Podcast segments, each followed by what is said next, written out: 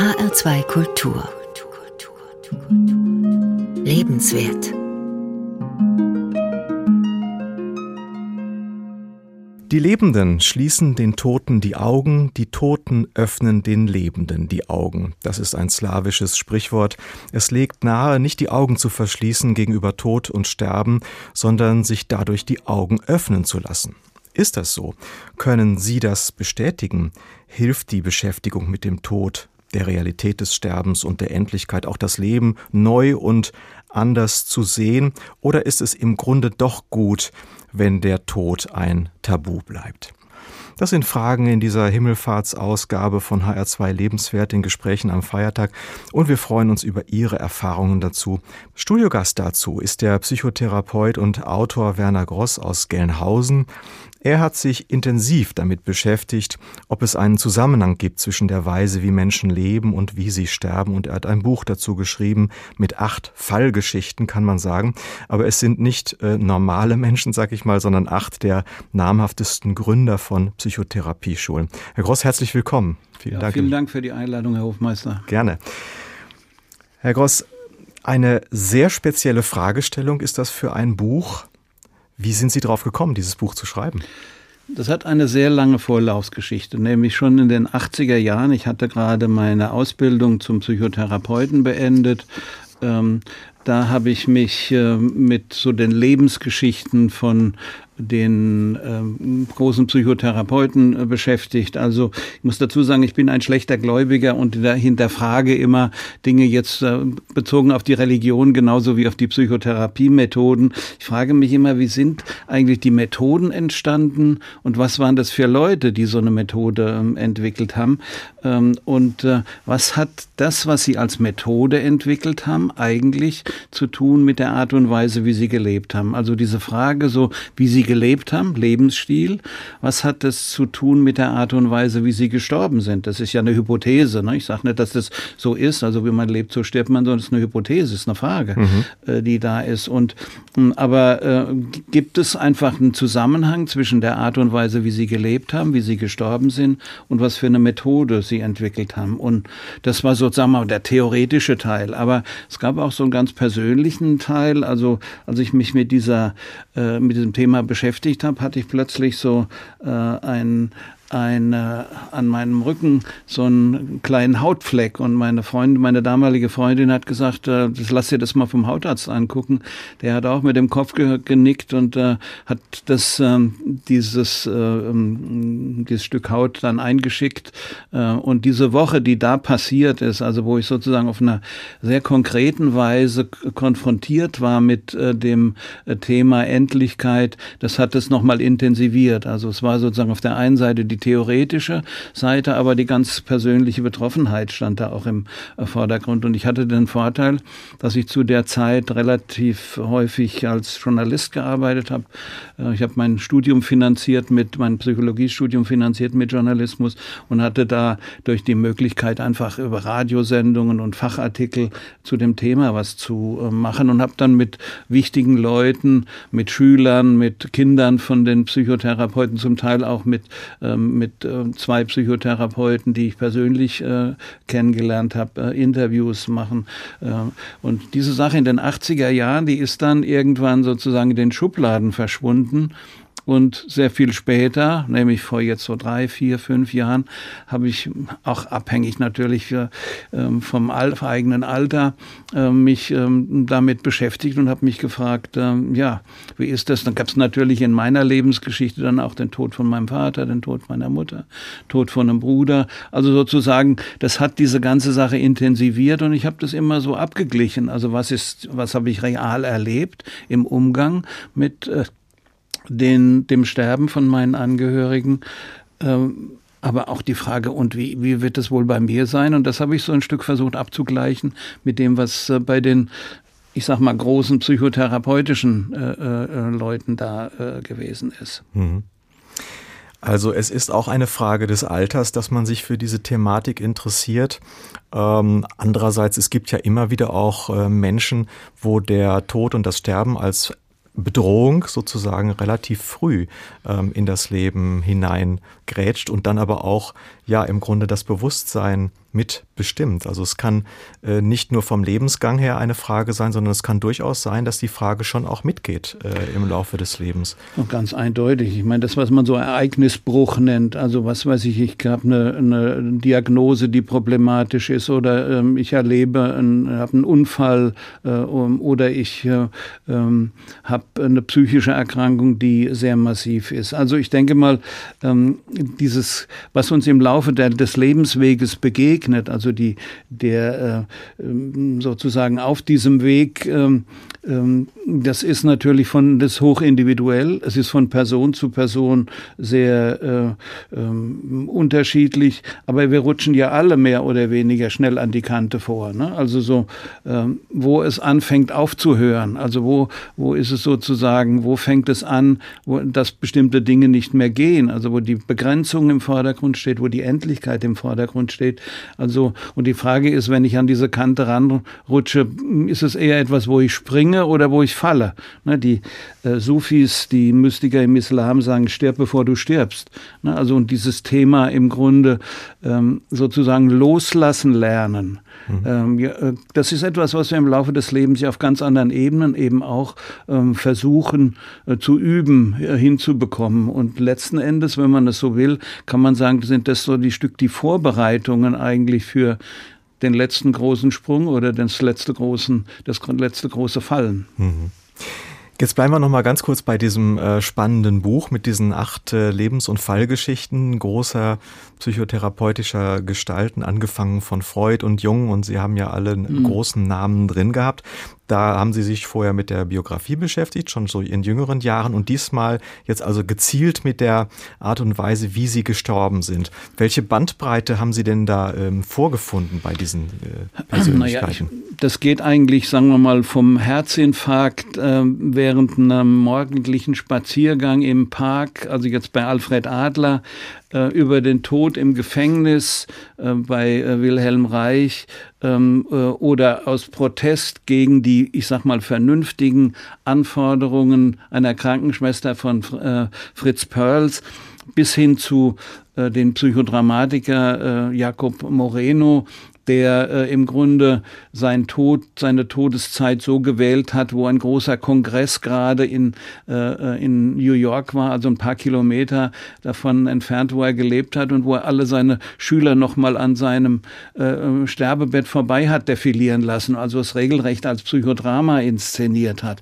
Ähm, oder andere äh, Leute wie äh, zum Beispiel C.G. Jung, der sich schon mehrere Jahre, ich glaube 17 Jahre auf äh, seinen, äh, seinen Tod vorbereitet hat. Er hatte nämlich ein Nahtodeserlebnis äh, äh, und äh, das hat ihn sehr geprägt. Oder und er hat bei ihm ist es eher so, dass er gesagt hat, äh, ich ähm, für mich ist das, äh, das Sterben so ein Stück eine Abenteuerreise.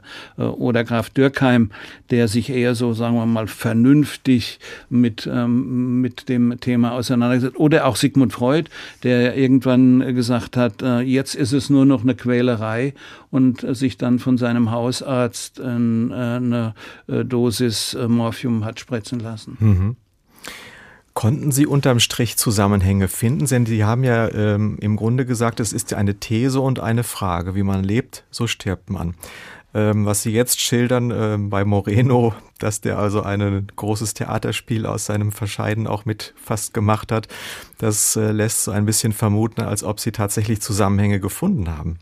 Ja, das ist schon so. Also ich denke mal, bei, Moreno kann man das am deutlichsten sehen. Er hat sein ganzes Leben eigentlich inszeniert. Also bis dahin, dass er am Anfang eigentlich äh, seine Geburt, äh, über seine Geburt jede Menge Mythen äh, berichtet und erzählt hat, bis hin eben äh, dazu, dass er äh, die Art und Weise, wie er äh, gegangen ist, das da ist. Oder bei Pearls ist es so, der hat immer die eigene Freiheit betont, das Hier und Jetzt jetzt betont äh, und sein letzter Satz war wohl, ähm, äh, zu der Krankenschwester, Sie werden mir überhaupt nicht sagen, was ich zu tun habe. Daraufhin hat er alle Schläuche äh, im äh, Krankenhaus abgerissen und ist verstorben. Also es wäre das Thema de, der Freiheit. Ne?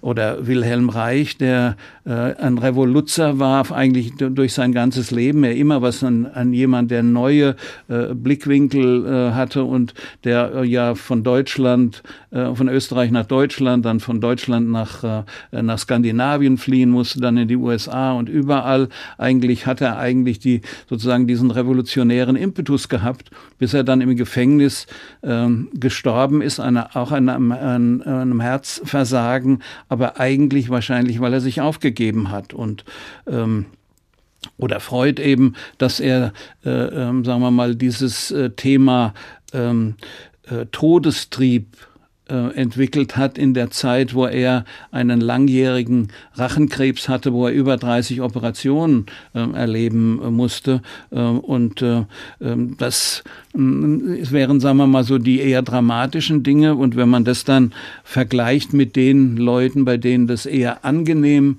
äh, gewesen ist, das, äh, was ich über C.G. Jung äh, gesagt habe, dass er so am Ende seines Lebens geseufzt haben soll, how wonderful, also wie toll ist das alles, wo er das Sterben eben als eine Art Abenteuerreise ohne Angst, sondern mit, mit Vorfreude gelebt hat. Mhm spannende Zusammenhänge, die Sie da entwickelt haben. Und äh, das ist alles zu finden in Ihrem Buch Wie man lebt, so stirbt man. Gleich zu Beginn unserer Sendung jetzt um kurz vor halb sechs. Frau Lohmann. Ja, guten Abend. Ja, was ist, äh, was ist für Sie interessant an diesem Thema? Was ist Ihr Zugang? Ähm, also für mich ist das Thema Tod sehr mit Ambivalenz besetzt. Ja, also zum einen ähm, äh, macht es mir Angst und ich muss auf, also ich denke erstmal schon ganz lange jeden Tag eigentlich an den Tod. Ich bin jetzt auch nicht mehr die Jüngste. Ähm, aber das, äh, meine Mutter ist vor über 30 Jahren gestorben und seitdem ist das Thema für mich irgendwie immer im Kopf. Und mhm. je älter ich werde, denke ich eigentlich jeden Tag daran. Und das ist, ähm, äh, also ich finde schon, dass es auf jeden Fall sehr, sehr äh, wichtig ist und ähm, auch hilfreich. Ähm, aber auf der anderen Seite ist es natürlich auch angstbesetzt, ja. Und bei mir, ich denke vielleicht auch schon mein ganzes Leben lang daran. Also es hat was mit meiner Biografie zu tun. Meine älteste Schwester ist äh, zehn Jahre vor mir, nämlich 1939 geboren und war das erste Kind meiner Eltern. Das Kind war behindert und ähm, meine Eltern haben das Kind im Alter von drei Jahren weggegeben in ein Heim, äh, relativ weit weg von ihrem Zuhause. Und, der, und haben uns erzählt, das haben wir gemacht, um es vor den Nazis zu schützen, die es vielleicht sonst ermordet hätten. Und ähm, ja, sie, sie sei aber dann eines natürlichen Todes gestorben und ähm, also äh, alles gut sozusagen, Ende gut, alles gut, ja. Und äh, das war das, was wir erzählt bekommen haben. Und komischerweise, wir waren sechs Kinder, also mit dieser Schwester sechs. Ich war die jüngste und komischerweise war ich die einzige in der Familie, die die Trauer über den Fluss dieses Kindes aufgebürdet bekommen hat. Alle anderen Geschwister, ich hatte zum Beispiel einen Bruder, dessen Lebensthema die Psychoanalyse war, der hat sich nie mit dieser Schwester befasst. Wir Geschwister haben auch nie darüber gesprochen, obwohl wir alle politisch eher links stehen. Und ähm, ja, und ich habe jetzt erst in den letzten Jahren angefangen zu recherchieren, weil mir das alles sehr merkwürdig vorkam und es da ganz viele Widersprüche für mich aufgetaucht sind. Und ich plötzlich gar nicht mehr sicher bin, also erstens, ob das Kind eines wirklich eines natürlichen Todes gestorben ist und zweitens, wie meine Eltern zu diesem Kind gestanden haben. Und das hat mich äh, und ich selber habe ganz über viele Jahre, das ebbt jetzt langsam ab, immer geglaubt, ich würde eines Tages ermordet werden. Und jetzt irgendwie ist mir in letzter Zeit gedämmert, dass diese meine Angst, ermordet zu werden, möglicherweise mit der Geschichte dieser Schwester zusammenhängen könnte. Und ähm, ja, dem bin ich jetzt so mhm. auf der Spur innerlich. Ja. Sie, haben, Sie haben eben gesagt, ähm, die Trauer ist Ihnen aufgebürdet worden. Ja. Wie ist das, äh, wie ist das passiert? Also, also ich, ich habe einen Zwillingsbruder gehabt, der jetzt im Dezember gestorben ist. Und dieser Zwillingsbruder war auch behindert. Und ähm, wir sind sowieso mehr oder minder aus der Familie ausgegrenzt worden. Also das Thema Trennung und Tod, sozusagen in Klammern Tod, ist mir sowieso von Geburt an sehr präsent. Ja. Mhm. Und ähm, äh, was haben Sie mich gefragt? Wie, wie äh, die Familie Ihnen die Trauer aufgebürdet ja, das, hat? Oder haben Sie die.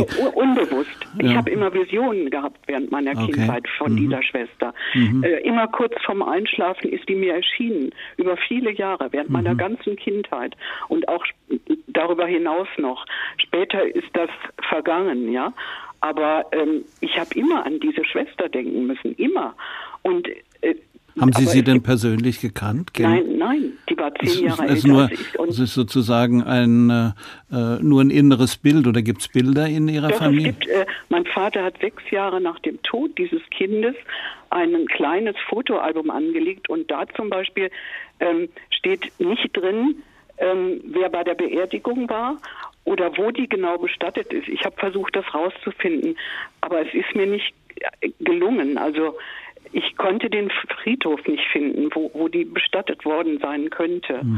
Und ähm, äh, meine Eltern, ich denke mal, also mein Vater war Pfarrer, ja, und ich denke mal, ähm, dass es trotzdem vielleicht, dass die froh waren, dieses Kind loszuwerden, denn als das Kind drei Jahre alt war, wo- war meine Mutter mit der zweiten Tochter schwanger. Und ich de denke mal, wenn die Nazis das Kind hätten ähm, vernichten wollen, dann hätten die das vielleicht auch schon früher geholt. Ja, also das sind alles so Widersprüche und eben auch, dass mein Vater, dass es keinen Segensspruch gibt, keinen Bestattungsbruch oder irgendwas, äh, ist nicht dokumentiert und dass er erst sechs Jahre später also nach dem Tod des Kindes für meine Mutter so relativ flüchtig so ein Fotoalbum angelegt hat. Und das ist das Einzige, was es gibt. Da sind auch Bilder drin, ja.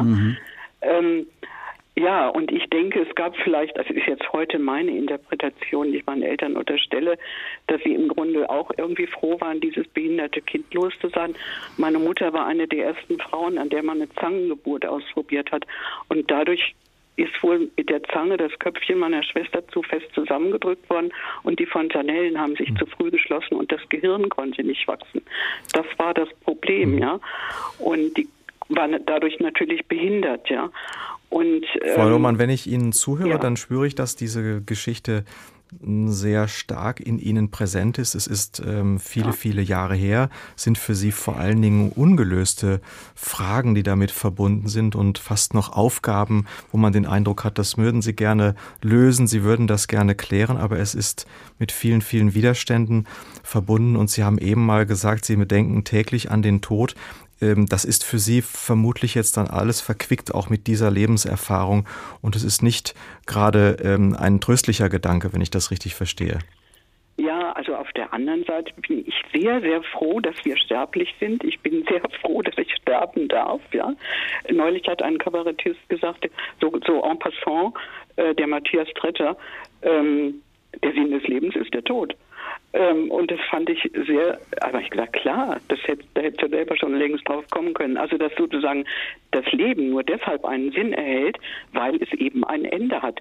Und dann hat er noch gesagt, stellen Sie sich mal vor, Sie haben die 33. Ehe hinter sich, da wird es ja langsam auch langweilig. Ne?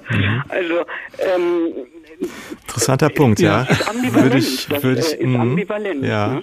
Und Sie haben ja eben gefragt, gibt es einen Zusammenhang zwischen dem der, also zwischen der Art des Lebens und des Sterbens. Also mein Zwillingsbruder äh, war, wie gesagt, behindert. Er lebte zuletzt in einem Pflegeheim. Man hat ihn gegen seinen Willen dann ins Krankenhaus gekarrt und er ist dann unter der OP gestorben. Und ich habe mich jetzt eben das erste Mal gefragt, hat das was mit seinem Art des Lebens zu tun gehabt? Und da denke ich, zumindest hat er am Anfang seines Lebens und am Ende seines Lebens eine Einsamkeit erfahren, ja. Also weil wir als wir geboren wurden, als nicht erwünscht waren und so und dann dieses und immer halt schon aus der Familie oft ausgegrenzt Mhm. worden sind. Wir durften zum Beispiel nicht, manchmal nicht mit in den Urlaub fahren oder wir mussten alleine essen oder sowas. Ja. Ja. Und, Frau Lohmann, äh, Frau Lohmann, Sie haben ja, uns ein ganz, Entschuldigung. Sie haben uns ein ganz wichtiges Stichwort zugespielt gerade. Das würde ich gerne mit Herrn Groß nochmal äh, noch mal vertiefen. Ja. Ähm, haben Sie vielen Dank, dass Sie uns diese ähm, Geschichte ähm, geteilt haben, die ja für Sie nicht, nicht einfach ist. Ich Ja. wünsche Ihnen einfach, dass Sie äh, mit Ihren Fragen ein Stück weiterkommen und auch ein bisschen mh, zur Befriedung ähm, dieser großen Fragen, die da in Ihnen stecken, kommen Doch, auch. das, das auf jeden mhm. Fall. Und ich Schön. hoffe, ich habe Sie nicht zu sehr damit belastet. Nee. Nein, auf keinen Fall. Also, also es sind ganz viele Fantasien, die bei Ihnen, Ihnen wirken. Und ich denke, es ist ganz gut, einfach mit, äh, mit äh, jemandem darüber zu sprechen ja. und das vielleicht einfach so ein Stückchen zu konkretisieren. Das muss nicht unbedingt ein Psychotherapeut sein, ja. aber dass Sie es vielleicht einfach für sich auch äh, mal schriftlich fixieren, was das, da ist. Da bin ich dran. Ja. Da bin mhm. ich jetzt auch dran. Na, schön. Und das hilft mir auch. Mhm. Ja. Vielen Dank. Und ich begrüße jetzt in der Sendung Herr Kerzel. Schönen guten Abend. Thomas Kerzel, grüß Gott. Ja, grüß Gott, Herr Kerzel. Sie sind jetzt auf Sendung ja. und äh, können uns Ihren Zugang zu dem Thema, was hat Sie angeregt anzurufen, schildern. Ja, na, das Stichwort Lebensstil und ja. Sterbenstil.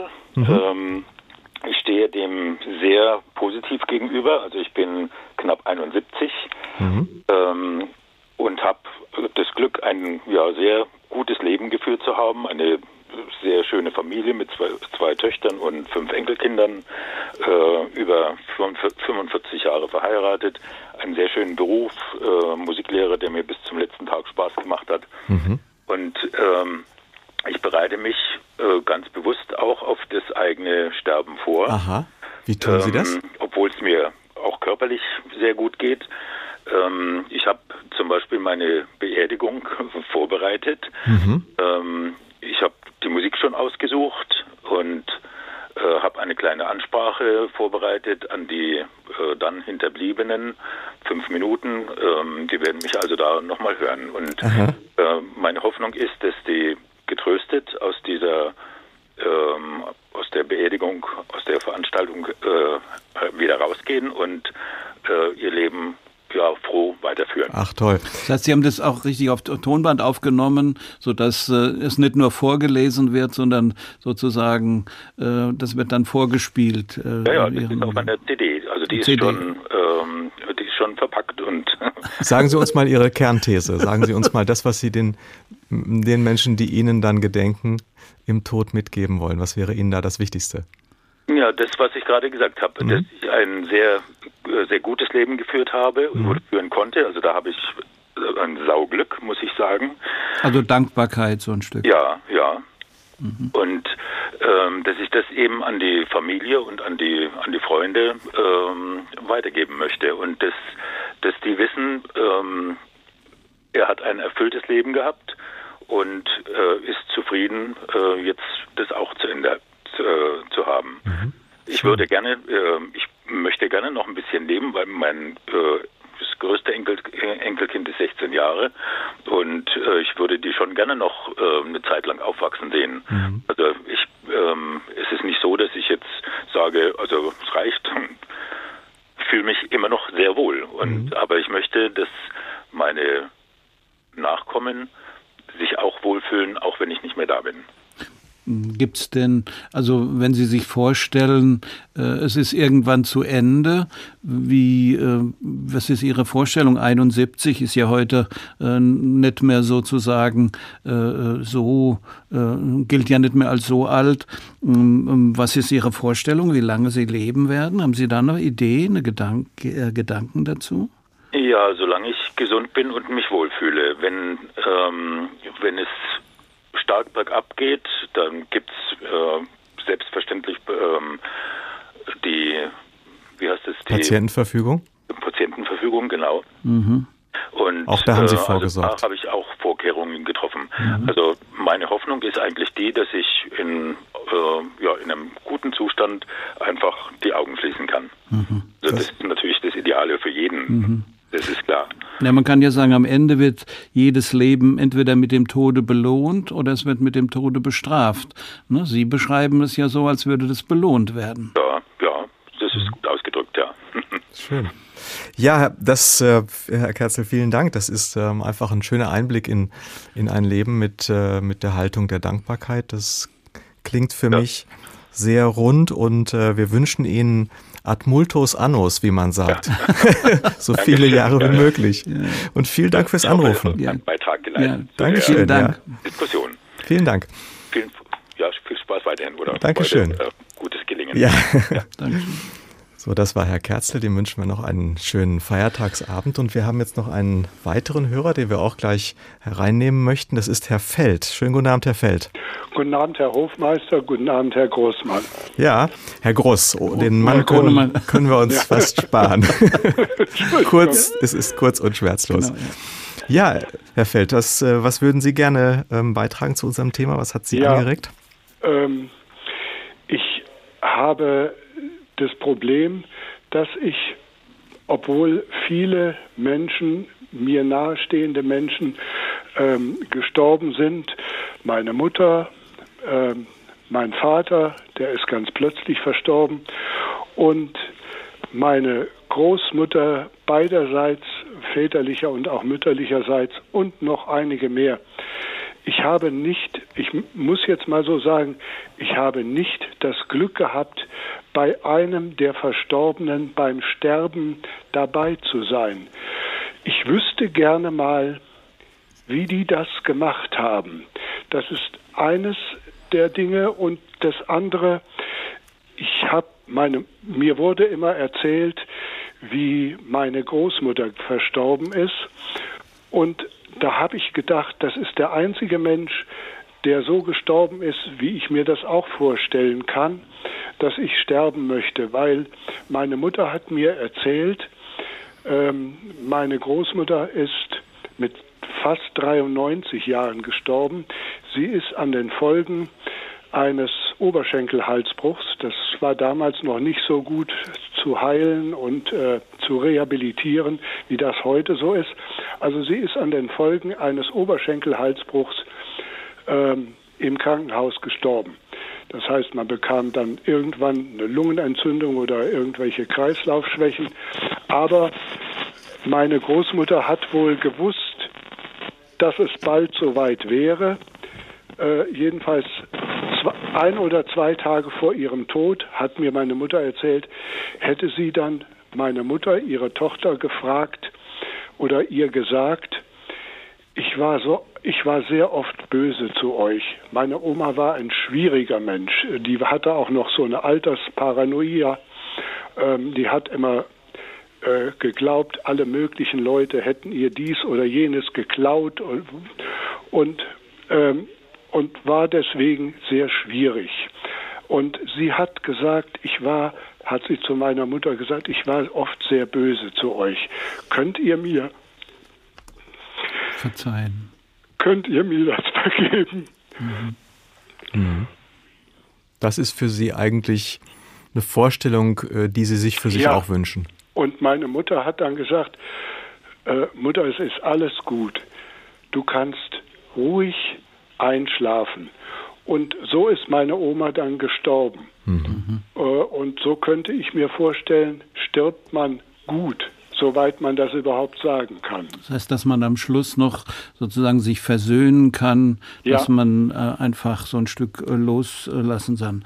Ähm, also ich denke, ähm, Sterben ist ja was, was wir nicht wirklich üben können. Wir können nicht das eigentliche Sterben können wir nicht üben. Wir können loslassen üben und vielleicht hat es dann einen Einfluss auch darauf, dass wir es leichter haben, wenn wir äh, uns auf dem letzten Weg äh, bewegen. Aber ich denke, wir kriegen es alle hin. Ne? Wir kriegen es alle hin. Wir werden irgendwie sterben, ob das natürlich mit einer Qual ist, ob das eher leicht äh, geht, ob man, äh, ob man äh, eher versandet und, äh, und loslassen kann oder ob es ein innerer Kampf ist. Das ist hochindividuell und ähm, da kann man sich nur wünschen. Also ich denke, Wünsche, Wünsche haben Flügel, aber Erwartungen äh, haben eher Fesseln äh, und man muss gucken, dass man jetzt, jetzt sich so eine große Erwartung im Voraus macht, sondern es wird ja dann dann vielleicht doch ganz ähm, anders. Je genauer du planst, umso härter trifft dich der Zufall. Mhm. Ne? Man weiß nicht genau, was wirklich, äh, ja, wie es so wirklich es, sein wird. Wahrscheinlich ist es so. Und das wäre mir also die schlimmste äh, Todesart, dass mich das irgendwie überraschend äh, treffen würde. Mhm. Ist ja für ähm, viele Leute durchaus auch eine Vorstellung oder auch eine Idee, dass sie sagen, ach, dann soll es schnell vorbei sein. Ähm, das plötzliche Sterben ist ja für viele auch ein, aber für sie wäre das ähm, eher eine ungünstige Vorstellung. Das möchten Sie ja, nicht. Hm. Möchte ich hm. eigentlich nicht. Äh, Aber Sie haben ja mit der Großmutter eigentlich schon ein, schon ein schönes Bild von versöhntem Gehen vor Augen. Also vielleicht äh, ist es das ja, worauf Sie auch ein Stück hin sich einüben können. Also im Sinne dessen, was ja. Herr Ross eben gesagt hat, ja. mit Loslassen. Ja, ja, mhm. ja. Also ich denke, wenn ich jetzt mal an die, an äh, die Psychotherapeuten denke, den habe ich, habe ich vorhin nicht erwähnt, aber Nosrat Peseschkian ist, hat sich zum Beispiel ähm, äh, hat zwei Stunden vor seinem oder drei Stunden vor seinem äh, Tod hat er sich noch mit äh, Kollegen getroffen, hat noch große Projekte äh, geplant und hat sich dann äh, ins Bett gelegt und ähm, um zwei Uhr morgens wacht seine Frau auf und merkt, dass der Mann nicht mehr, dass er nicht mehr atmet. Das wäre sozusagen das, was eben auch eine bestimmte Art und Weise ist zu gehen. Also die äh, in, äh, in der Weise, dass er einfach, man könnte sagen, er hat sich in den Tod geschlafen. Also er hatte zwar noch große Projekte vor, aber es ist ihm passiert und ich denke, äh, er hatte so einen schönen Satz, der hat also immer gesagt, es ist, es ist leicht, das Leben schwer zu nehmen aber es ist schwer, das Leben leicht zu nehmen. Ja. Äh, und äh, so hat er das einfach auch gemacht. Also so, sozusagen so ein Stück mit dem Unerwarteten zu rechnen. Das, denke ja. ich, ist etwas, was auch ein Stück äh, guter Lebensstil ist. Und man weiß nie genau, wann es uns passiert. Sie laufen über die Straße und ein Auto kommt und fährt sie um. Oder das, das sind so die Unwägbarkeiten des Lebens.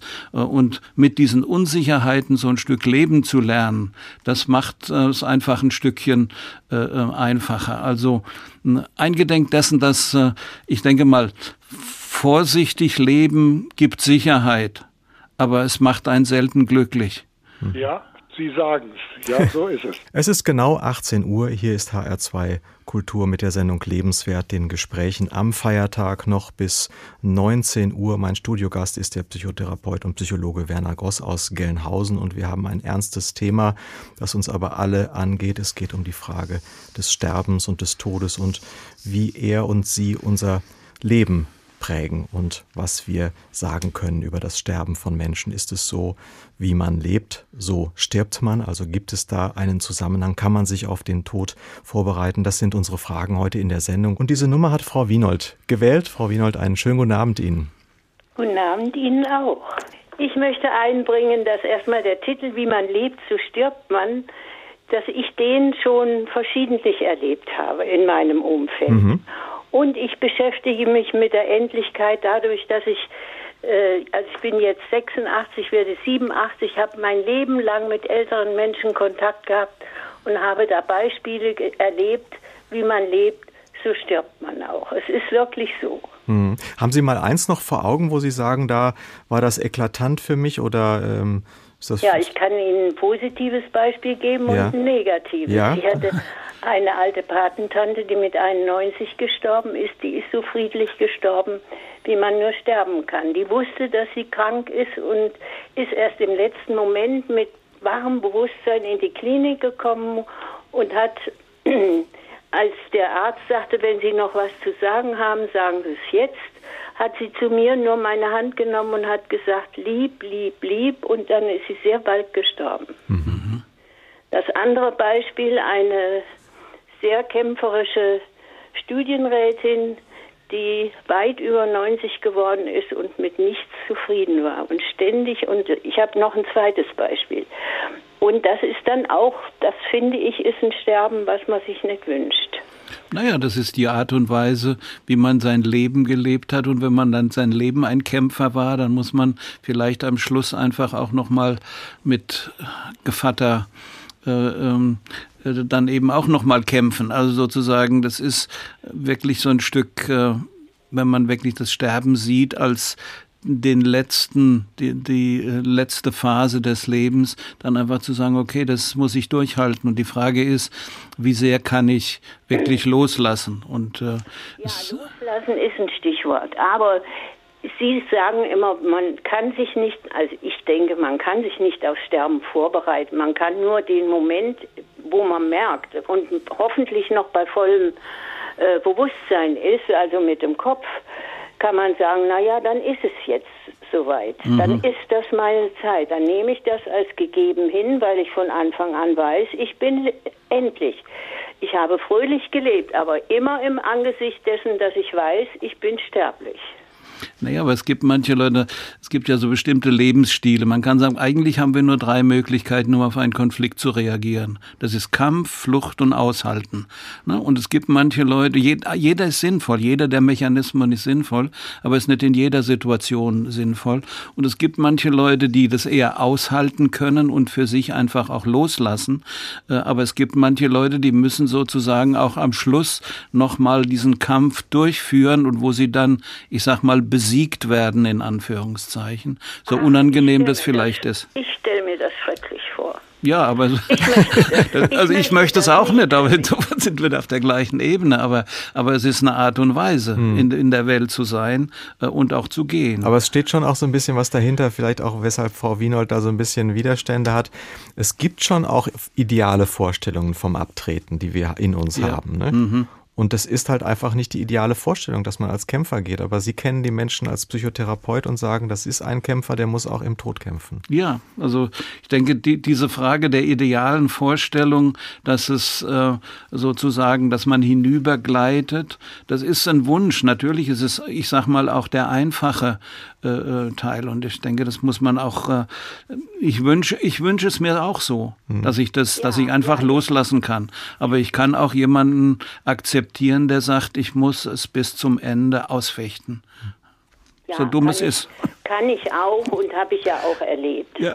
Mhm. Und, und wie gesagt, immer im Kontakt mit älteren Menschen. Und jetzt wo ich selber alt bin, habe ich junge Menschen, mit denen ich im Kontakt bin und, und wo ich auch ganz intensiv im Dialog bin, wo ich immer wieder sage, ihr wisst, was dann und dann zu geschehen hat, meine, mein Umfeld weiß, wie es mit, damit umzugehen hat, falls mein Geist mich verlässt, falls meine Seele mich verlässt. Also ich mhm. habe da vorgesorgt, weil ich schon seit ich 43 Jahre alt bin, verwitwet bin und allein lebe und drei erwachsene, ganz tolle Kinder äh, habe, ne?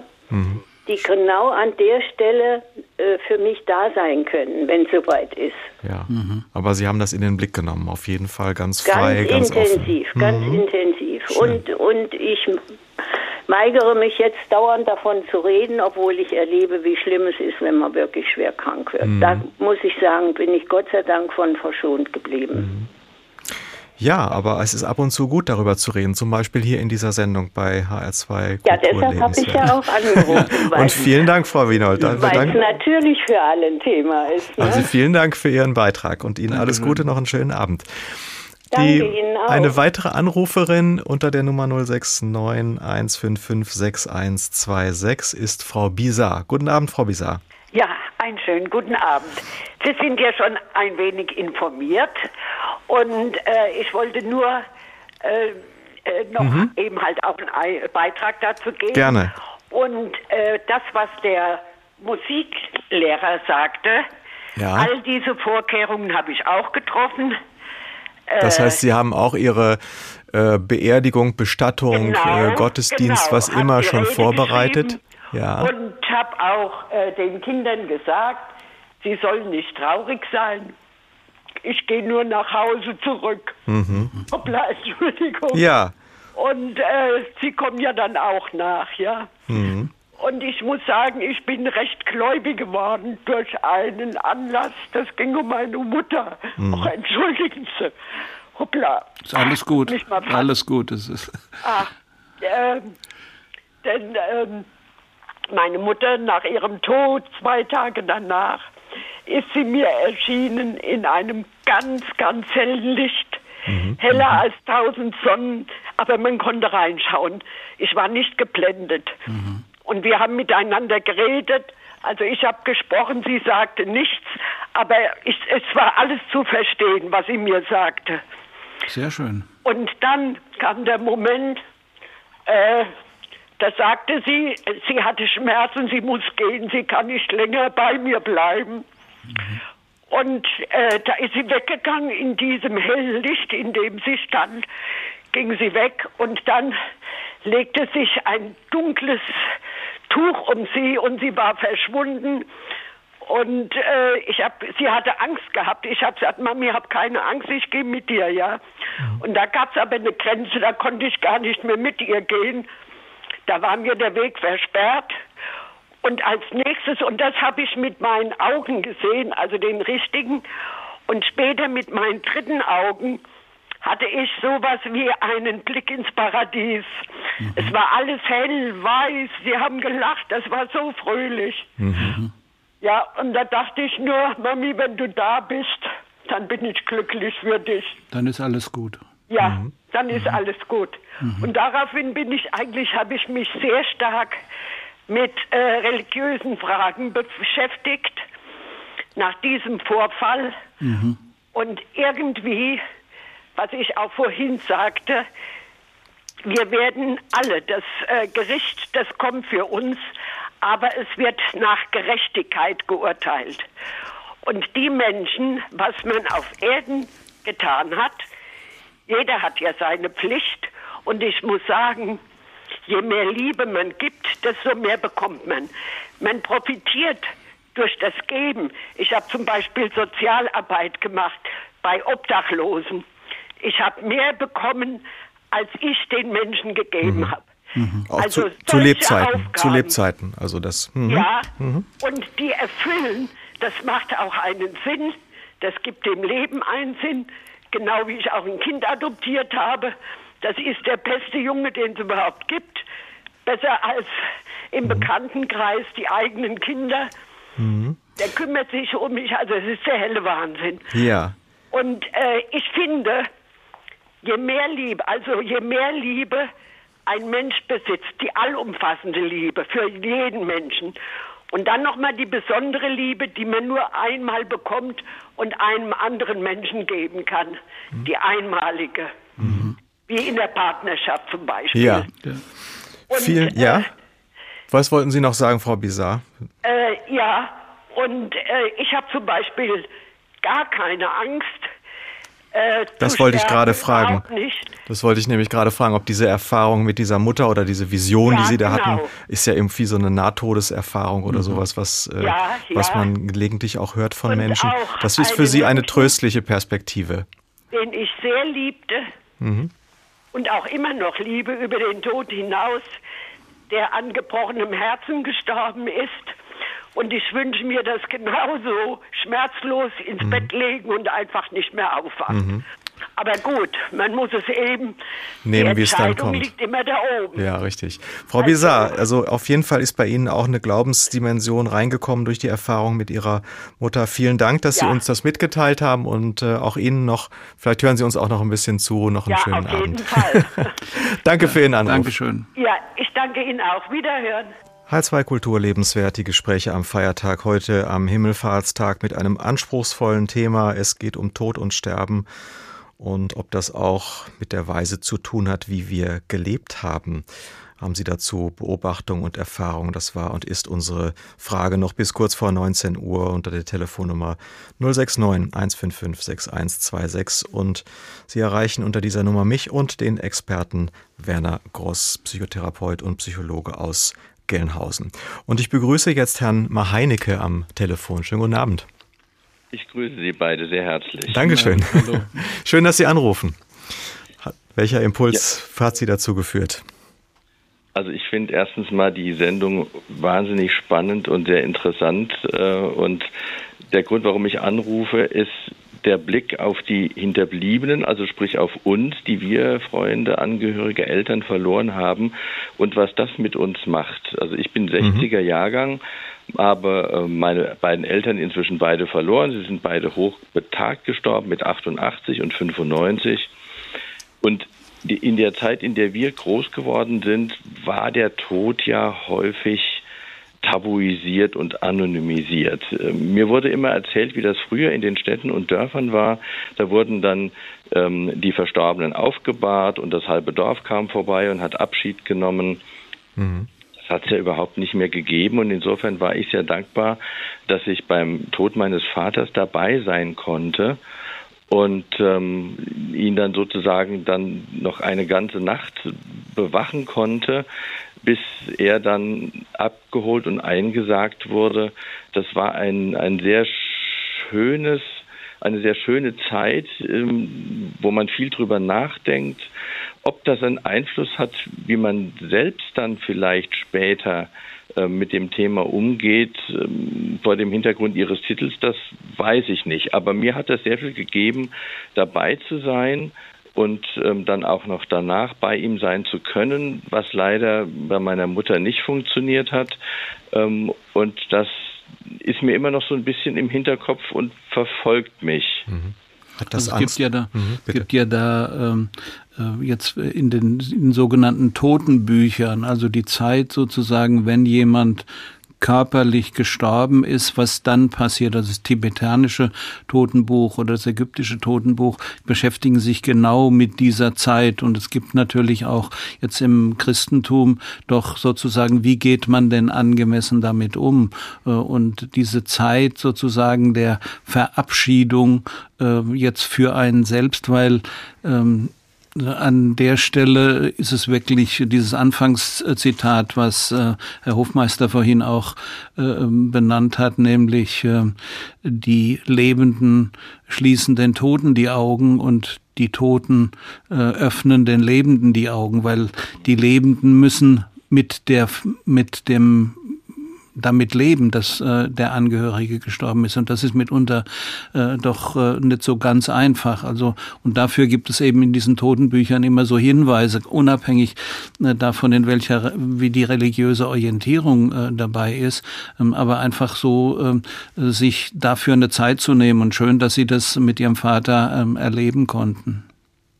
Ja, also wie gesagt, das hat mir auch sehr viel gegeben und umso trauriger war ich, dass das bei meiner Mutter nicht so sein konnte. Ähm, was ich bei mir gemerkt habe, diese beiden Tote, ich meine, das waren ja nur nicht die ersten. Wenn man 60 plus ist, dann hat man natürlich früher auch schon Menschen mhm. sterben sehen und begleitet. Aber gerade der Tod der beiden Eltern hat mich merklich dünnhäutiger gemacht, mhm. was dieses Thema betrifft. Ich reagiere auch ganz anders, wenn jetzt die Eltern von Freunden sterben, wenn man das selbst erlebt hat. Ähm, das ist also was ganz anderes. Das Einzige, was, was für mich ganz fest in den Fokus gerückt ist, für mich wäre es ein großer Trost, wenn ich nicht alleine sterben müsste. Ja, also wenn mhm. jemand dabei wäre, mein Mann oder wie auch immer. Also das, das wäre ein, ein großer Trost und vielleicht auch eine Hilfe ähm, bei dem Übergang. Mhm. Weil ich glaube, alleine sterben, ich denke jetzt natürlich auch an die Ukraine und so weiter. Ähm, ich glaube, das alleine sterben ist für den Betroffenen möglicherweise sehr schwer. Also das äh, kann ich gut verstehen. Das ist äh, für viele Leute so sozusagen gerade für diesen letzten Weg, den man geht, dass da jemanden da ist und der an die Hand nimmt. Aber ich kenne das auch bei, äh, also auch bei meinem Großvater ist es so gewesen, dass er nur sterben konnte, als meine Mutter fünf Minuten aus dem Zimmer raus war. Also sozusagen manche, manche Leute können dann auch nur loslassen, wenn niemand anderer da ist ist und sie hält. Das sagen wir mal, dieses gute Gefühl, was da ist, dass mich, dass jemand mich begleitet bis an diese Schwelle. Aber manche können dann wirklich auch nur loslassen, wenn sie allein sind. Und das ist mir bei, wenn ich äh, an Patienten denke, das ist damit unter sozusagen jemand ist die ganze Zeit in der Betreuung, äh, die ganze Zeit da äh, und geht mal fünf Minuten raus, um eine Zigarette zu rauchen oder äh, zur Toilette und genau in diesem Moment stirbt dann der Betreffende. Das gibt es immer häufig, ähm, immer häufiger, aber es ist natürlich wirklich, da zeigt sich die ganze Individualität dieses Sterbeprozesses, der ganz verschieden sein kann. Mhm. Weil letzten Endes, selbst wenn wenn ein jemand sozusagen bis zu dem letzten, bis zur letzte Kante, letzten Kante begleitet, springen oder fallen, wird äh, der ähm, Partner oder die Partnerin dann äh, alleine müssen. Also am Schluss ist man dann auf der Ebene zumindest äh, dann doch ja. allein. Vielen Dank, Herr Maheinecke, für Ihren Dank. Anruf. Das Sehr war inspirierend und, und äh, war eine Erfahrung, die viele auch sicherlich nachvollziehen können, die selber die Gnade hatten oder die Möglichkeit hatten, bei Eltern auch ähm, auszuharren bis zum Tod und das einfach nochmal diese Verbundenheit auch mhm. zu leben am Ende. Mhm. Vielen Dank und Ihnen noch einen schönen Abend. Und ich begrüße als nächsten Anrufer Herrn Häbel. Guten Abend, Herr Häbel. Guten Abend, Herr Hofmeister. Ja, was möchten Sie einbringen? Also beim Zuhören ist mhm. eines mir eingefallen.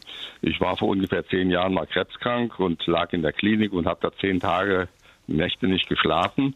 Aber mir ist vieles eingefallen. Das waren immer Menschen, das habe ich aufgeschrieben, das weiß aber keiner. Und äh, da kam der Gedanke, Leben und Sterben hat immer was mit Kontakt und Menschen zu tun. Das habe ich erlebt, ähnlich wie es eben der äh, vorhergehende äh, mhm. Gesprächspartner Herr gesagt Meinecke. hat. Der Herr Meinecke, ich war bei einer angeheirateten Tante, da war ich als Junge oft in der Gärtnerei Helfer und so weiter. Und als sie dann alt war und starb und so, dann hat meine angeheiratete Schwester dann gesagt, du musst mal herkommen, die sagt immer deinen Namen. Und dann war ich auch da am sogenannten Sterbebett und habe dann, wie ich dann da war und habe mit ihr leise geredet, weil mir ein Arzt mal gesagt hat, ja, bei Sterben sollst du leise reden, nicht brüllen, damit du nicht denkst, die müssen das dann besser hören. Aber die nehmen das wahrscheinlich wahr. Mhm. Wahrscheinlich ist das gehört das Letzte, was noch was aufnimmt. Und dann war das so, dass ihr Bruder, seine Frau und eine äh, Tochter dabei war und ich. Und ich habe eine Weile geredet und dann starb die und äh, letzter Atemzug und Sterbebett und so. Und dann haben wir uns angeguckt, ein bisschen geweint und waren, also ne, glücklich kann ich jetzt nicht sagen, das ist falsches Wort, also damit einverstanden. Und das heißt, der Abschied hatte etwas mit Kontakt zu tun und nicht nur für sie, die in ihrem Lebensraum gestorben ist, sondern auch für uns, die Trauernden.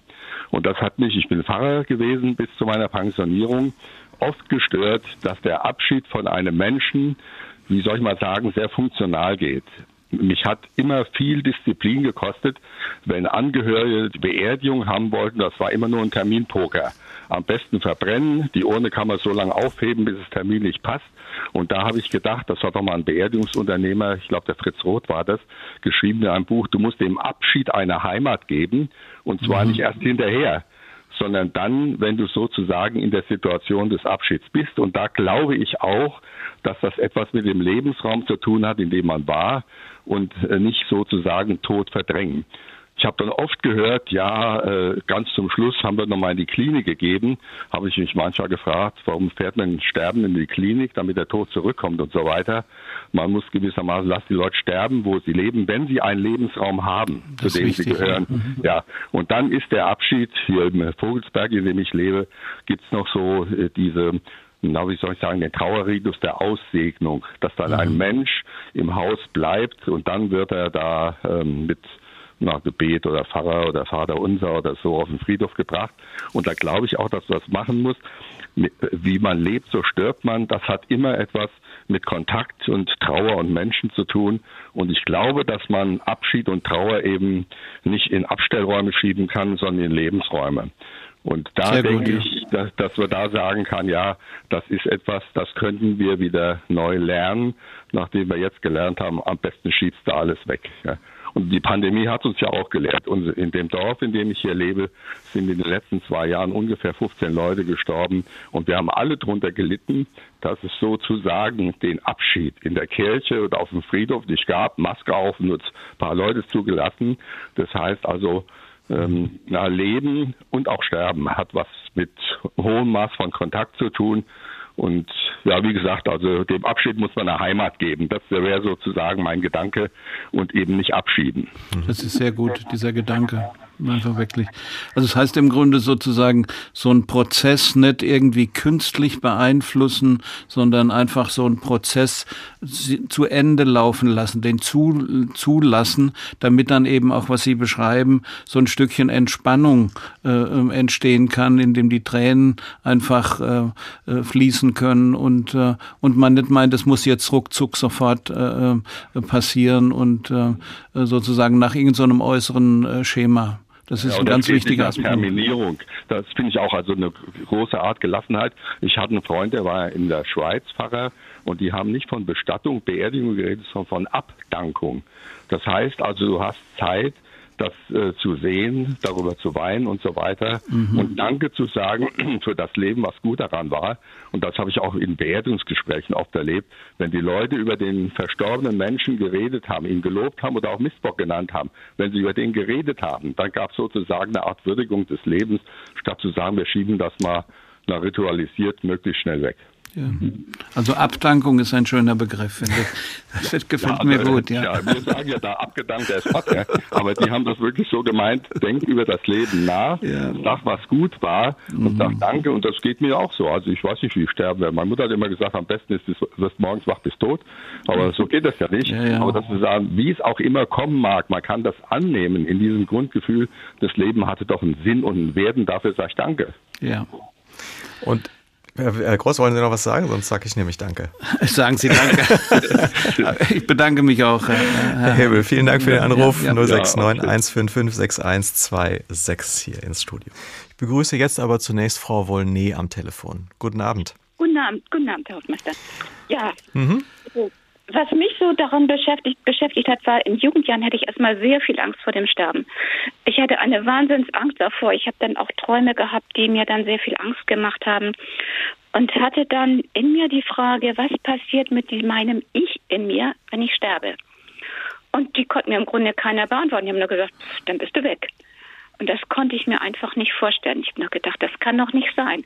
Dieses Ich, das lernt, das macht Bekanntschaften, das schließt Freundschaften, das baut Beziehungen auf, die intensiver werden im Laufe der Jahre. Das kann doch nicht einfach irgendwann eines Tages in dem Nichts verschwinden. Und durch diese Frage habe ich dann irgendwann eines Tages Missionare getroffen.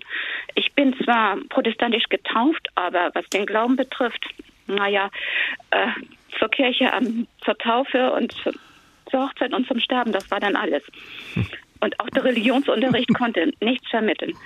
Und dadurch, durch das Treffen der Missionare und was die mir über das Evangelium erzählt haben, über den Plan Gottes für uns Menschen, hat mir die Augen geöffnet. Ich bin mir bewusst geworden, dass ich eine Tochter Gottes bin und dass ich schon im vordischen Dasein bei Gott gelebt habe und dass dieses Leben hier auf der Erde nur eine Passage ist, in der ich lernen soll, das Gute zu wählen und eines Tages wieder zu Gott, zu meinem Vater im Himmel zurückzukehren. Mhm. Und das hat mir innerlich so viel Frieden gegeben und ich habe die Angst vor dem Sterben vollständig verloren. Das ist ein Trost, der ist unglaublich. Ich habe das dann auch später gemerkt, als der zweite Mann meiner Mutter starb, 1989. Also das war 85. Und 89 starb der zweite Mann meiner Mutter. Und meine Mutter war nicht gläubig. Und dieser Mann starb durch einen also sehr tragischen Betriebsunfall, also sehr plötzlich mitten aus dem Leben heraus. Sie war nur fünf Jahre verheiratet und das war für meine Mutter sehr, sehr schwer. Und er erschien ihr dreimal. Und Im sie Traum? hat eine solche, ja, er mhm. erschien ihr. Und sie hat eine solche Angst gehabt. Und ich habe ihr versucht zu erklären, dass er gekommen ist, um mir zu sagen, mach dir keine Sorgen, hör auf, dir ängst, ängstlich zu sein, Angst zu haben und äh, verzweifelt zu sein. Es geht mir gut. Nur mhm. sie hat es nicht verstanden. das ist, ist, wie so eine Heimkehr eigentlich. Ne? Das ist das, was Sie beschreiben. Und ja. äh, Ihre Mutter konnte das schwer annehmen. Ja, sie konnte das überhaupt nicht annehmen. Mhm. Später meine Tante, die starb 2009, die habe ich die letzte Woche begleitet. Und auch noch mit einem Palliativdienst zusammen. Meine Tante war nicht unbedingt wirklich gläubig, aber sie war eine Frau, die sehr dankbar war. Sie war sehr demütig auf ihre Weise. Es, es war unglaublich. Sie war eine sehr friedfertige Frau. Und ja, vor allen Dingen die Dankbarkeit, die macht es ihr. Und sie hat, sie ist sehr schwer krank gewesen, aber sie hat wenig gelitten. Das war eigentlich nur die letzten, die letzte Woche. Und ich sehe auch immer wieder bei Menschen, ich höre das von Menschen aus dem Bekanntenkreis, die dankbar sind, sie gehen leichter. Mhm. Also es gibt ja diesen schönen Satz, äh, glückliche Menschen sind äh, dankbar. Das ist aber umgekehrt. Ne? Dankbare Menschen sind glücklich. So rum stimmt es eigentlich. Und die Frage ist, äh, rauszufinden, wofür kann ich denn eigentlich dankbar sein? Und das ist so ein Stück etwas, wo in den heutigen Zeiten, wo man sich eigentlich terrorisiert mit irgendeinen Idealvorstellungen oder mit so einem Ideal-Ich, äh, anstatt zu sagen, zu gucken, was habe ich und was ist das, was im Moment da ist und was ist möglich. Und das heißt im Grunde auch für den letzten, für den letzten Weg, für den letzten Gang einfach wirklich zu sagen, okay, okay, ist, äh, das, was gewesen ist, ist gewesen. Mm, ich kann vielleicht auch ähm, keine Lehre mehr draus ziehen, sondern das Einzige, was ich machen kann, ich kann vielleicht einfach loslassen äh, und einfach ein Stück dafür dankbar sein, wie das, was gewesen ist. Absolut, absolut. Und ich kann, also selbst wenn es mir sowas von Hunde schlecht geht, kann ich immer noch einen Grund finden, um dankbar zu sein. Der Grund, denn die Möglichkeit, atmen zu können, die Möglichkeit, gehen zu können, die Möglichkeit, noch dies und das zu können, die Möglichkeit, jemanden zu haben, eine Freundin zu haben, ist es einfach wunderbar. Und das habe ich auch bei meinem Mann gesehen. Mein Mann war 18 Jahre älter als ich und äh, starb letztes Jahr an Krebs. Und diese Krankheit wurde entdeckt ein Jahr vorher. Und es ging sowas von rapide. Schon vier Monate später war klar, dass absolut nichts mehr machbar war. Der Tumor, der wuchs mhm. so rasant. Und mein Mann hat also ist relativ aktiv gewesen, soweit er konnte. Er ist immer noch spazieren gegangen. Und das erst, erst die letzten zwei, drei Monate vor seinem Tod konnte er im Grunde nicht mehr gehen, weil er so viel Schmerzen in den Beinen hatte. Der Tumor selbst machte ihm nicht so viel Schmerzen, aber in den Beinen. Und wir hatten auch einen Palliativbegleitdienst und er bekam eigentlich erst ja vier Wochen, fünf Wochen vor seinem Ende Schmerzmittel, Morphium mhm. und auch nur in sehr geringem Maße. Und am letzten Tag, die letzten Tag, zwei Tage war er quasi im Schlafkoma und er ging dann ganz leise. Ich war bei ihm, ich hatte ihm auch noch vorgesungen. Er hat sogar reagiert. Mhm. Er hat zwar auf Sprechen im Grunde nicht reagiert, aber als ich ihm vorgesungen habe, hat er im gewissen Sinne mitgesungen. Es war, es war erstaunlich. Und als er mhm. dann abends, bevor er ging, da hatte ich noch bei ihm reingeguckt. Es ging ihm soweit gut. Dann bin ich gegangen, habe mit einer Freundin telefoniert. Wir waren traurig und dann haben wir gelacht. Und, halbe, und dann bin ich eine halbe Stunde später reingegangen, da war er gegangen. Ganz mhm. friedlich, mhm. ganz alleine. Aber ich denke, das war auch so ähm, seine, seine Absicht. Er wollte das für sich alleine tun. Mhm. Und das habe ich von vielen gehört. Meine Tante hat das auch gemacht. Ein Moment, als sie rausging, ist sie gegangen. Mhm. Ja, interessant. Der Groß hatte eben auch ein Beispiel geschildert aus seiner eigenen Familie. Mhm. Frau Wollney, vielen Dank äh, für diese Anregungen noch und vielen Dank für Ihren Anruf. Ähm, einmal dieses äh, Stichwort traurig. Wir waren traurig und haben gelacht und dann ging er. Also ja, dieses, genau. dieses äh, mhm. Miteinander von Trauer und Lachen, so das Ernste und das, das Heitere, das ist dann doch auch das ganze Leben und das darf auch an solchen, in solchen Situationen dann da sein. Und Dankbarkeit nehmen wir natürlich mit. Im Grunde, wenn man sagt, wie kann ich sterben lernen, ist eine Antwort vermutlich, ich lerne die Dankbarkeit, ich lerne dankbar zu leben. Genau. Mhm. Also ich denke, das ist ganz ein, ein wichtiger Punkt, einfach zu sagen, ähm, was Frau Wollny auch äh, sagt, nämlich einfach äh, zu, zu, darauf zu gucken, was funktioniert. Also wirklich zu sagen, okay, meine Atmung funktioniert, ich kann laufen, ne? mein, äh, meine Augen äh, funktionieren. Also wirklich so ein für die für das, was wir so für normal hinnehmen, was wir ähm, und wo wir dann äh, jammern und klagen darüber, was nicht funktioniert, anstatt den Blick mal darauf zu wenden, was an Gutem einfach äh, da ist, dass ich äh, äh, was essen kann, was mir schmeckt, dass ich, dass die Sonne scheint. Also wirklich Banalitäten, aber das, äh, das in den Vordergrund zu stellen, als, äh, anstatt immer nur auf das mhm. Dunkle. Also ich denke mal, äh, den Blick eher auf das Licht als auf die äh, Dunkelheit äh, zu, äh, hm. zu wenden. Das halte ich für einen wichtigen Punkt. Was auch auffiel eben bei dem, was Frau äh, Wollney geschildert hat, äh, vielen Dank auch dafür, war ja diese Situation, dass sie sagte, da sei der äh, noch jemand erschienen, äh, sozusagen auch diese Bilder und Visionen. Also ich erinnere mich daran, dass meine Mutter mit mir als, als kleinerem Kind durch die Stadt ging an der Hand und äh, plötzlich sagte, es ist so dunkel hier und wir schauten zum Kirchturm und es war Viertel nach vier und später stellte sich heraus, es war die Sterbestunde ihrer Mutter. Mhm. Ähm, es, gibt, es gibt viel solche untergründigen Bezüge, Eindrücke, Bewegungen der Seele offenbar im, im, in diesem Leben und Sterben. Da ist man schon fast so im Bereich des Esoterischen, oder? Äh, ist das, ist das absurd oder gibt es darüber vielleicht sogar auch Beobachtungen? Also es gibt viele Einzelbeispiele mhm. daran. Also das, was, was ich eine Uhr stehen bleibt in der Todessekunde, kann, das kann man sich eigentlich nicht wirklich erklären. Man kann sagen, es ist reiner Zufall. Mhm. Oder dass als C.G. Jung gestorben ist, hat ein Blitz eingeschlagen äh, in eine Eiche oder in einen, einen großen Baum auf seinem Grundstück, was direkt am See war. Ähm, also normalerweise würde ein Blitz immer in den See einschlagen, aber nie in das Ding. Also das, man kann das natürlich, man verknüpft da zwei Dinge, die man nicht wirklich beweist. Also wissenschaftlich beweisbar ist das nicht, aber vielleicht ist es emotional und gefühlsmäßig etwas, wo man sagt, das passt und stimmt. Hier ist Teil 2 lebenswert am Feiertag die Gespräche mit Werner Gross, dem Psychotherapeuten und Psychologen aus Gelnhausen. Wir haben gesprochen über das Leben und das Sterben. Herr Gross, was kann man tun aus der Sicht des Psychotherapeuten, um leicht zu sterben, leichter zu sterben? Wie kann man sich vorbereiten? Also ich denke, langfristig ist das äh, Erste, dass ich gucke, dass ich für mich ein gutes Leben hinbekomme. Dass ich ein, äh, ich sage immer, ein gutes Leben ist ein sinnliches und ein sinnhaftes. Also sinnlich heißt, dass ich Spaß dran habe und sinnhaft heißt etwas, was eine längere äh, Dimension hat. Ähm, egal, ob ich gläubig bin oder nicht. Also wenn jemand nur atheistisch ist, dann ist es halt so, dass er ähm, kann. Es mag ja sein, dass das Leben keinen Sinn hat. Ähm, aber ähm, dann ist vielleicht die Aufgabe, sich einen Sinn, Sinn zu suchen oder ihn äh, zu erfinden. Also diese beiden Dimensionen ist langfristig der wichtigste Teil. Je weiter ich abkomme, sagen wir mal, von meinem, von meinem Lebensweg, also von dem, was äh, mir gut tut, was wichtig für mich ist, umso schwieriger äh, ist es, ähm, eine gute Zeit hinzubekommen. Ich denke, äh, wenn man das hinbekommt, dass man für sich ein gutes Leben hinbekommt, dann ist das langfristig einfach die beste Vorbereitung.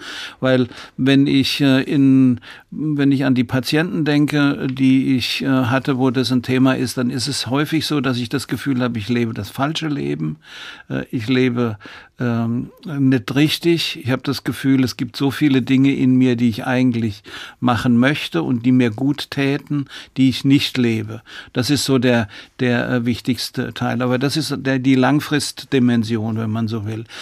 Kurzfristig, glaube ich, ist es äh, wichtig, ähm, einfach, äh, wenn, wenn so ein Prozess fortgeschritten ist, also man in so einem Sterbeprozess äh, äh steht, dann glaube ich, ist schon der, der Teil, der es leichter macht, macht, wenn ich äh, sagen kann, äh, ich will diesen Kampf nicht mehr aufnehmen. Also es gibt manche Sachen, wo man sagt, bis wohin lohnt es zu kämpfen? Bis wohin lohnt es einfach zu sagen, okay, auf der medizinischen Ebene, auf der psychologischen Ebene und wo ist dann einfach so ein Punkt, wo man sagt, jetzt muss ich loslassen. Äh, und dieses Loslassen ist etwas, was ähm, äh, nicht ein, leicht gesagt ist, aber nicht mitunter doch äh, wirklich eine schwierige äh, Sache ist. Also ich denke, wenn jemand das hinbekommt, dass er ich sage immer, lebenssatt äh, ist in seinem Leben, dass er das Gefühl hat, ich habe das, was ich tun wollte, was mir gut tut und was in mir angelegt ist.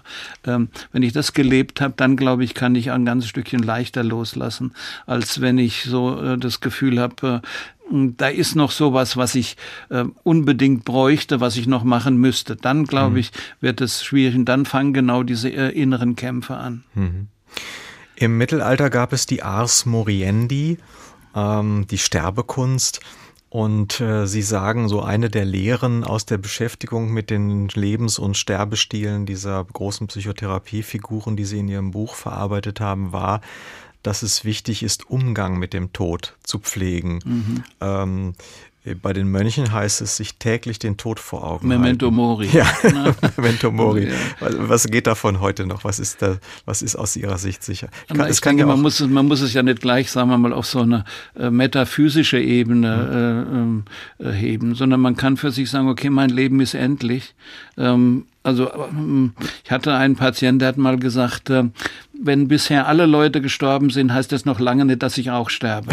Das ist bestimmt etwas, was nicht langfristig erfolgreich äh, ist, mit großer Wahrscheinlichkeit. Also, ähm, aber sich mit der Endlichkeit zu beschäftigen, einfach zu sagen, okay, was bleibt mir? Und dann kann man sagen, in, in den einzelnen Lebensphasen, also äh, eingedenk dessen, die Vergangenheit ist nicht veränderbar.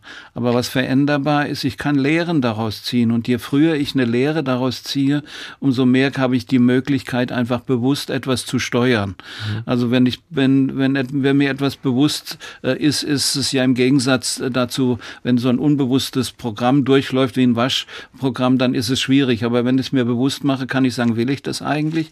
Tut es mir gut? Tut es mir gut? Und tut es vielleicht auch den anderen gut? Mhm. Also damit wir nicht jetzt jetzt nur so eine Nabelschau, so eine äh, äh, narzisstische im Vordergrund, sondern so zu gucken, passt es in mein Leben, passt es in die Situation, in der ich bin, auf der sozialen Ebene, ähm, aber auch so eine Frage, ähm, man kann ja sagen, unabhängig von Religion kann man sagen, wenn es mir gelingt, zu sagen, ich will die Welt ein kleines bisschen besser verlassen, als ich sie vorgefunden habe, und seien es nur 0,1 Millimeter, aber das sozusagen als eine Haltung ist etwas, wo das Thema, äh, äh, ich tue etwas nicht nur für mich, sondern ich mhm. tue etwas für uns alle oder für die Welt oder was auch immer, dann glaube ich, ähm, gibt es einem Sinn, ja. äh, auf welchen, mit welchen philosophischen Begründungen ich das auch äh, für mich mhm. Äh, äh, am Ende konnotiere.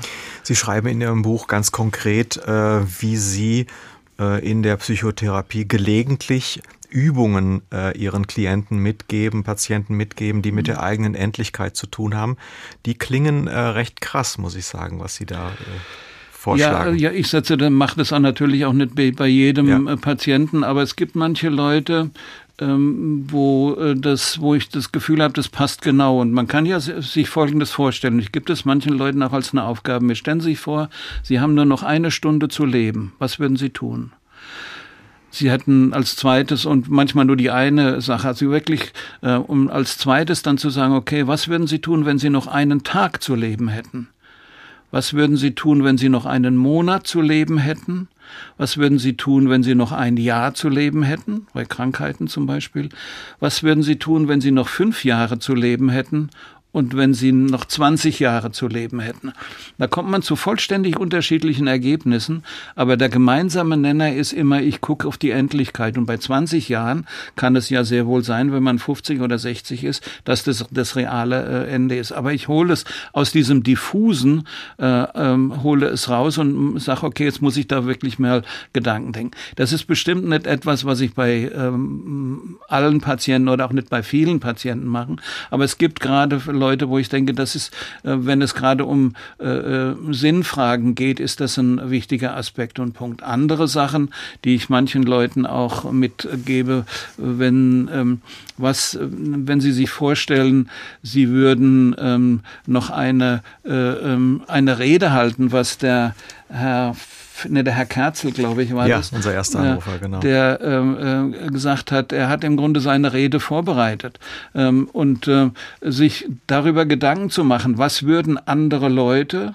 über mich wohl sagen? Ne? Was, was sollte in der Todesanzeige stehen? Was sollte auf dem Grabstein stehen? Das sind harte Sachen. Ich würde, äh, das würde ich mir, äh, das ist wie ein, ein scharfes Gewürz. Das muss ich sehr, muss man sehr genau gucken, was man da äh, wie in welcher Situation einsetzt. Aber manches Mal sind das so Dinge, die auch so eine starke Veränderung der inneren Position mit sich bringen. Also mhm. gerade dann, weil es so krass ist. Aber man muss es natürlich ähm, ganz vorsichtig richtig um, einsetzen. Mhm. Diese Konfrontation mit der Endlichkeit, manche Leute suchen sie ja etwa auch in einem Ehrenamt, das wirklich ähm, sehr gefragt ist, fast schon beliebt, kann man sagen, also etwa in der Hospizbetreuung, also dass sie als Ehrenamtliche Menschen auf diesem letzten Lebensweg ähm, begleiten. Haben Sie ähm, eine Vermutung, warum das gerade so in unserer heutigen Zeit ein besonders attraktives Ehrenamt ist? Na, ich denke, es ist ja ein verdecktes Thema. Wir verdrängen den Tod und das Sterben doch in einem hohen Maß. Und es äh, wird entweder so mystifiziert oder äh, es wird banalisiert, indem man es nur auf so einer technischen Ebene. Äh, und ich glaube, es gibt ein Bedürfnis, eigentlich äh, so sich zu fragen, was mache ich eigentlich mit meiner Lebenszeit? Und was ist etwas, wo, wo ich mir, meinem Leben, aber auch meinem Beitrag für die Gesellschaft oder für diese Welt äh, etwas tun kann. Und ich denke, das ist so der Hintergrund dazu, weil es so stark verdrängt ist, kommt es an einer anderen Stelle wieder raus. Also mhm. es ist ähm, äh, so wie, wie in vielen Bereichen. Also äh, manches Mal ist es ver, ver, ver, äh, verschoben und dann taucht es wieder auf. Jemand hat mal gesagt, die Wahrheit geht manches Mal unter, aber sie stirbt nicht. Und genauso ist es, denke ich, in dem Bereich auch. Mhm. Das heißt, äh, sie geht, äh, sie geht manches Mal unter, man ist beschäftigt mit allem möglichen Kram, aber irgendwann, und in kritischen Situationen taucht es eben wieder auf. Und das ist ja mitunter auch der Hintergrund, warum Leute dann eine Psychotherapie suchen, weil sie auf der einen Seite ein konkretes Symptom haben, was weiß ich, auf der körperlichen Ebene, äh, aber dahinter steht ja häufig eine Frage. Mhm. Und die ist dann mitunter äh, doch eher auf einer, sagen wir mal, philosophischen äh, oder Sinnfragenebene mhm. zu beantworten. Ich glaube, wir haben heute einen Beitrag dazu geleistet, mit Hilfe unserer Hörerinnen und Hörer und mit Ihrer Hilfe, Herr Gross, dass die Wahrheit da nicht aus dem Blick gerät, sondern dass wir die Augen öffnen für die Dinge, die ähm, ja auch unser Leben einfach stark bestimmen. Diese letzten Fragen, auch die Endlichkeit und die Frage des Umgangs damit, ist ja eine wirkliche Kernfrage. Es hat mhm. keinen Sinn, sie auf Dauer zu verschieben und wegzudrängen. Das war die Himmelfahrtsausgabe von HR2 Lebenswert. Werner Gross, Psychologe, Psychotherapeut, war mein Gast. Sein Buch zum Thema lautet Wie man lebt, so stirbt man, erschienen in der Sachbuchreihe im Springer Verlag. Da beschreibt er das Leben und Sterben der acht namhaftesten Gründer von Psychotherapieschulen, von Sigmund Freud bis Nosrat Peseschkian, wie sie lebten und wie sie starben. Lieber Herr Gross, haben Sie vielen, vielen Dank für Ihren Besuch im Studio. Ich bedanke mich auch, hat sehr viel Spaß gemacht. Vielen Dankeschön. Dankeschön. Alles ja. Gute und einen schönen Abend an die ja. Hörerinnen und Hörern und noch gute Unterhaltung mit HR2 Kultur.